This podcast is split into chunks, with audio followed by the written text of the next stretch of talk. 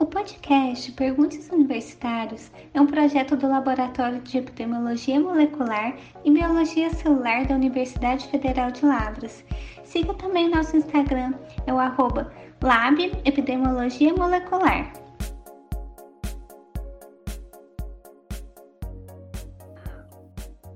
Oi, gente! Sejam bem-vindos ao nosso podcast. Meu nome é Isaac Pineda, eu sou estudante de mestrado na Universidade Federal de Lavras, na área de Ciências Veterinárias. Oi, galera, meu nome é Vanessa Mendieta, eu sou estudante de graduação em Medicina Veterinária na UFLA também. Então, hoje a Vanessa e eu trazemos para você um tópico top, na verdade. Hoje nós vamos a falar, a falar de um dos maiores nomes na ciência, tipo assim, nome top. Eh, vamos falar de um dos revolucionários da área da medicina, farmácia e mesmo tratamento de doenças. Nossa, sim. Verdadeiro, é, tipo, hoje é um verdadeiro salvador de muitas, de milhões de vidas ao redor do mundo. Você quer sim? Sim, nossa, realmente. Se algum dia você já teve que ir pro hospital porque estava com aquela febre danada, aquela dor de garganta cheia de placa bacteriana. Ah! e aí então o médico vai lá e te receita um benzetacil. Inclusive dói. Não sei se já tomou benzetacil, Isaac. Mas, é horrível. Nossa, dói demais, mas se você já tomou. E no dia seguinte você melhorou graças a esse medicamento, você ficou bem. Você tem que agradecer a nada mais, nada menos que Alexander Fleming, que foi o pai dos antibióticos, o descobridor da penicilina. Sim. O Alexander Fleming descobriu a penicilina em 1928. E isso foi um dos acontecimentos mais marcantes da história da ciência, da medicina, da farmácia do século XX. Tipo assim, não foi mais um, um fármaco novo, não foi tipo mais um fármaco para dor de cabeça, dor de corpo, qualquer, qualquer coisa leve, não. Foi um fármaco que abriu o caminho a novos investimentos nessa área e, consequentemente, a descoberta de novos antibióticos. Estimulou a investigação e novos investimentos técnicos encaminhados na produção desse tipo de medicamentos. Asimismo, proporcionou a cura de patologias infecciosas para as quais não havia qualquer terapêutica medicamentosa eficaz e, com isso, diminuiu a, toda aquela quantidade imensa de mortes que aconteciam na época.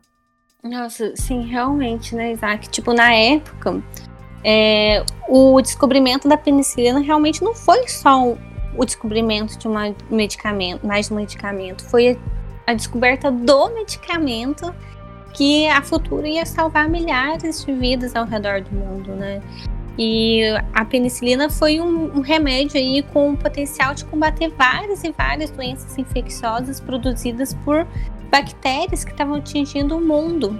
Inclusive a sífilis era uma doença bacteriana que gerava milhões e milhões de óbitos. Só para vocês terem noção, ao longo da história, várias pessoas famosas aí com nome que tiveram sífilis e muitas dessas pessoas morreram. Schubert, por exemplo, que foi um dos maiores pianistas, compositores é, da história, que inclusive compôs um dos temas de Ave Maria, aí, bem famoso, né? Ele contraiu a doença e isso aí favoreceu também o, o, o decaimento do compositor no final da vida dele. Outro compositor famoso que teve a doença foi Beethoven, né? E acredita-se que, inclusive, Beethoven ou ele morreu de sífilis, ou ele morreu de um tratamento que ele estava fazendo para sífilis, que ele estava usando aí, ou é, o chumbo ou o mercúrio para tratar a sífilis, o que com certeza não deu muito certo e eles acham que contribuiu para a morte do é, grande pianista também. Outro aí nome da história que também acredito que acreditam que morreu de sífilis foi o Ivan o Terrível, né? Aquele czar da Rússia. Mas então, assim, até aí não existia tratamento, nenhum tratamento realmente eficaz contra a doença. Foi só no século XX, é, com Alexander, é, Alexander Fleming, que é, ele inventou um medicamento, ele conseguiu encontrar aí uma luz no final do túnel para ajudar aí a medicina, ajudar a medicina, a humanidade e combater esse tipo de doenças infecciosas, mas isso a gente vai falar melhor daqui para frente. O 6 de agosto de 1881, um lugar chamado Quinta de Locksfield, em Darwell, sendo o terceiro filho do casal formado por Huck Fleming e Grace Morton. Na verdade, era o segundo casamento do seu pai. No primeiro casamento foram quatro filhos, e nesse segundo casamento foram três. Porém, o destino não foi muito bom para seus pais, fazendo que o Alexander ficasse órfão quando tinha 7 anos de idade, bem pequenininho. Daí, com 14 anos, ele se mudou para Londres, onde já estavam morando alguns dos seus irmãos. E com 16 anos de idade, completou os estudos na escola técnica, pegando um, um emprego na área administrativa em uma empresa com 19 anos, entrou no exército e inclusive chamou bastante atenção nas áreas esportivas como a natação, onde ele conseguiu destacar-se muito, muito. Porém, alguns anos depois, a vida tinha preparado uma boa surpresa para ele, pois ele e seus irmãos receberam uma herança e com isso conseguiu deixar esse emprego que já tinha e começar a estudar medicina na Escola Médica do Hospital de St. Mary, em Londres, em 1901. Em 1906, se formou em medicina e começou a trabalhar no serviço de, do bacteriologista Andrew Wright, no Inoculation Department, ou Serviço de Inoculação. Alexander seria marcado profundamente pela vida e trabalho do Wright.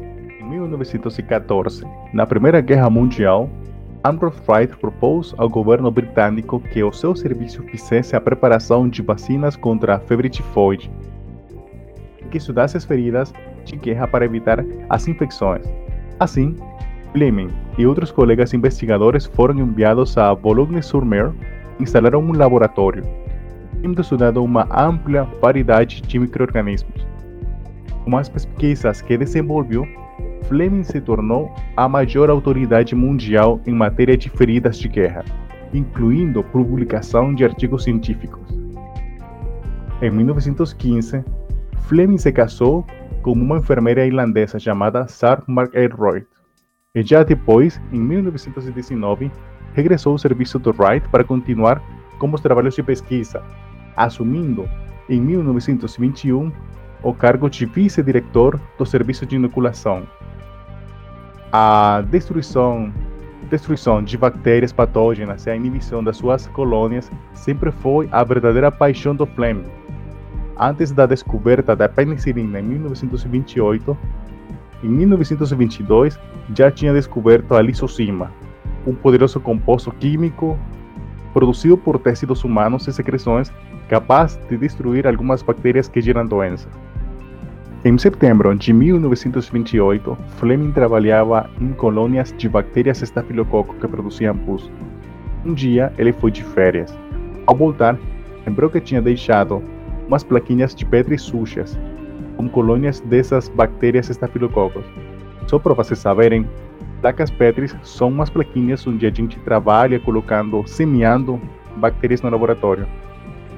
Então, ele foi lá para começar a arrumar todo aquele material e observou que uma das placas estava contaminada. Tinha um fungo que havia crescido. Porém, a parte mais interessante dessa observação foi constatar que até uma distância relativamente afastada do fungo não havia proliferação de estafilococos. Esse espaço que existia entre as colônias de bactérias e o fungo chamou fortemente a atenção dele, porque se reparou que esse fungo fazia algo que causava a morte de bactérias que estavam nessa plaquinha. Ver aquele halo foi um momento de eureka de Fleming, um instante de grande percepção pessoal.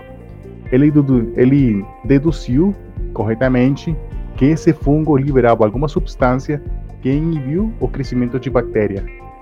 Nossa, realmente, né? Foi uma descoberta que mudou completamente o rumo da história, né? O fungo que depois o Fleming chamou de penicilina, realmente acabou sendo um agente de combate contra as infecções é, bacterianas e foi a droga que até aquele momento era a mais eficaz contra as doenças bacterianas, né? Sim, tanto que a meados do século o descobrimento do Fleming gerou uma enorme indústria farmacêutica, produzindo penicilinas sintéticas que iriam conquistar alguns dos flagelos mais antigos da humanidade, incluindo sífilis, como você já falava, gangrena, tuberculose. É, e assim, Isaac, é lembrar que a produção de grandes quantidades de penicilina, ela não aconteceu no mesmo instante, né? É, tiveram que passar aí 13 anos desde o descobrimento da penicilina até a produção em grandes quantidades e distribuição da mesma. Sim, na verdade, e até isso é uma verdade, sabe por quê? Porque, tipo assim, ele afirmou ele afirmou uma vez que uma coisa que até vou, vou falar exatamente o que ele falou uma verdade é que todo bacteriologista tem visto, não mais uma muitas vezes, placas de culturas contaminadas com fungos. Também é provável que alguns dos bacteriologistas tenham observado alterações semelhantes às apontadas, mas, mas sempre que ter um interesse especial pelas substâncias uh, antibacterianas de ocorrência normal. Se tinha limitado de afastar uh, essas culturas. Eh, também outra vez ele falou isso assim, a observação genial do observador marcava a diferença entre descobrir e não descobrir. Sim, realmente. E aí o Fleming ele começou a investigar, a observar que outras bactérias patogênicas, ou seja, aquelas bactérias que causavam doença, elas eram inibidas também pela presença do fungo. Por exemplo, bactérias como Streptococcus, Pneumococcus, os gonococos, meningococos várias bactérias elas eram inibidas pela, pelo fungo. Então o Flame ele foi lá e solicitou para os seus colegas, para os seus colegas é, que eles caracterizassem o fungo. E, inicialmente ele foi designado aí por é, Penicillium rubrum e depois ele foi designado como Penicillium notatum. Sim, tanto que em 1929 publicou um artigo intitulado On the Antibacterial Action of Cultures of a Penicillinum with special reference to their use in the isolation of the influenza na revista British Journal of Experimental Pathology. E aí ele descrevia pois, a investigação dele e já publicava resultados. E, tipo, se já com isso a penicilina já começava a ser vista no mundo científico. Só que a partir desse mesmo ano, 1929, a penicilina, a penicilina parecia estar sendo aí um pouco esquecida, por não falar totalmente esquecida. Porém, eh, ao receber o Prêmio Nobel de Medicina e Fisiologia em dezembro de 1945, o Fleming diz: referi a penicilina em um ou dois artigos até 1936, mas poucos prestaram atenção à mesma. E somente Somente 10 anos depois, meus co-participantes desse prêmio Nobel, o Dr. Chen e Sir Howard Florey, decidiram estudar lá. Tem razão, tanto que aí em 1939 esses dois cientistas, né, que foram os co-participantes, o Howard e o Chen da Universidade de Oxford, eles começaram a desenvolver estudos sobre as propriedades antibacterianas de produtos naturais, incluindo aí a penicilina, que se tornou de fato um dos alvos de investigação preferencial desses dois. E aí, depois de um ano, né, depois de um ano dessas pesquisas, eles é, publicaram, em colaboração com outros cientistas, um artigo onde eles demonstravam a validade das propriedades da penicilina. E depois de assim testarem a penicilina de, em animais, eles começaram a testar a penicilina em humanos. Então eles testaram aí primeiro a penicilina é, em um policial. Um policial ele foi o primeiro a ser testado é, é, com a penicilina contra alguma doença bacteriana. E depois, é, em 1942, o Fleming injetou a penicilina num amigo que estava à beira da morte aí, por causa de uma doença bacteriana, só que aí ele acabou sendo salvo por conta da penicilina. Só que daí o que que acontece, né? É, teve a Segunda Guerra Mundial, né? E estavam soldados feridos, eles precisavam de atenções médicas é, por conta das infecções, os machucados. E aí eles começaram também a testar a penicilina nesses soldados. Eles conseguiram ter resultados bem positivos. É, tanto que fala-se que é, esses, é, esse batalhão dos Estados Unidos ele serviu realmente como uma escola aí da penicilina é, fazendo com que é, vários testes do medicamento forem, fossem testados. No segundo semestre de 1943, a penicilina começou a ser produzida em larga escala. Inicialmente, foi administrada sob a forma injetável, sendo pioneira as indústrias farmacêuticas nos Estados Unidos. Legal, né? E assim, depois disso, né, em 45, o, tanto o Fleming, o Howard e o Chen, que eram esses, é, esses cientistas que ajudaram a descobrir os benefícios da penicilina, eles ganharam um prêmio Nobel de Medicina de Fisiologia pela descoberta e pela aplicação da penicilina. E assim, de forma realmente muito, muito, muito merecida, né? E aí o reconhecimento público do valor é, da descoberta da penicilina, né, dos efeitos da penicilina por Fleming fez com que ele fosse levado aí à categoria máxima de benfeitor aí da humanidade para colocar a ciência, por ter colocado a ciência ao serviço da saúde, da vida, como bem supremo entre todos os bens, né? Realmente um verdadeiro herói, né? É um verdadeiro herói, sim. Só que, tipo, como coisas que para todo mundo acontecem, chegou uma parte triste e em 28 de setembro de 1949 ah, ele recebeu uma uma situação bem horrível foi que a esposa dele morreu na verdade isso foi algo que marcaria profundamente a vida dele tanto sim que afetou a dinâmica científica a que havia habituado aos seus colegas e colaboradores. Mas é, realmente, ele ficou bem triste com a morte da mulher dele, né? Mas aí, assim, passou o tempo, passou quatro anos, e aí, né, ele tava trabalhando, voltou, tava trabalhando aí no laboratório dele, e nesse laboratório, nesse laboratório de investigação científica, ele conheceu uma outra moça chamada Amália Voreca. E aí, nisso, ele se apaixonou e depois de um tempo, os dois é, vieram a se casar também. E aí então ele tinha completado dois anos de casado com Mamália, porém no dia 11 de março de 1955, perto de completar 74 anos, Alexander Fleming falece devido a um problema cardíaco.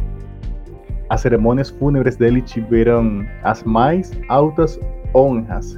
E, tipo assim, ele merecia, na verdade, e as cinzas deles foram depositadas na, na Catedral de St. Paul. Nesses últimos 10 anos, após o Prêmio Nobel, entre 1945 e 1955, o mito de Fleming ganhou a sua máxima expressão, tendo próprio dado o forte contributo para isso. É, realmente, né, o Alexander Fleming, ele merece ser destacado mesmo entre é, como cientista, né? Ele merece estar aí como gigantes da ciência, né? Tanto por sua formação e mais ainda por conta da sua observação, sua descoberta como né, cientista, que conseguiu gerar muita informação até o dia de hoje, né? Que são mais muito válidas, mesmo tendo passado décadas desde a publicação dele e a contribuição que ele fez para a saúde, para salvar vidas, né, por conta das doenças e o tratamento dessas doenças que é, ele descobriu foram muito válidas. E aí, pessoal, esperamos que tenham gostado muito do nosso podcast sobre a vida e o trabalho do Alexander Fleming, um dos gigantes da ciência É assim que curtam nosso site no Instagram, escutem mais nosso, pro, nosso produto, nosso podcast. E eu fui Isaac.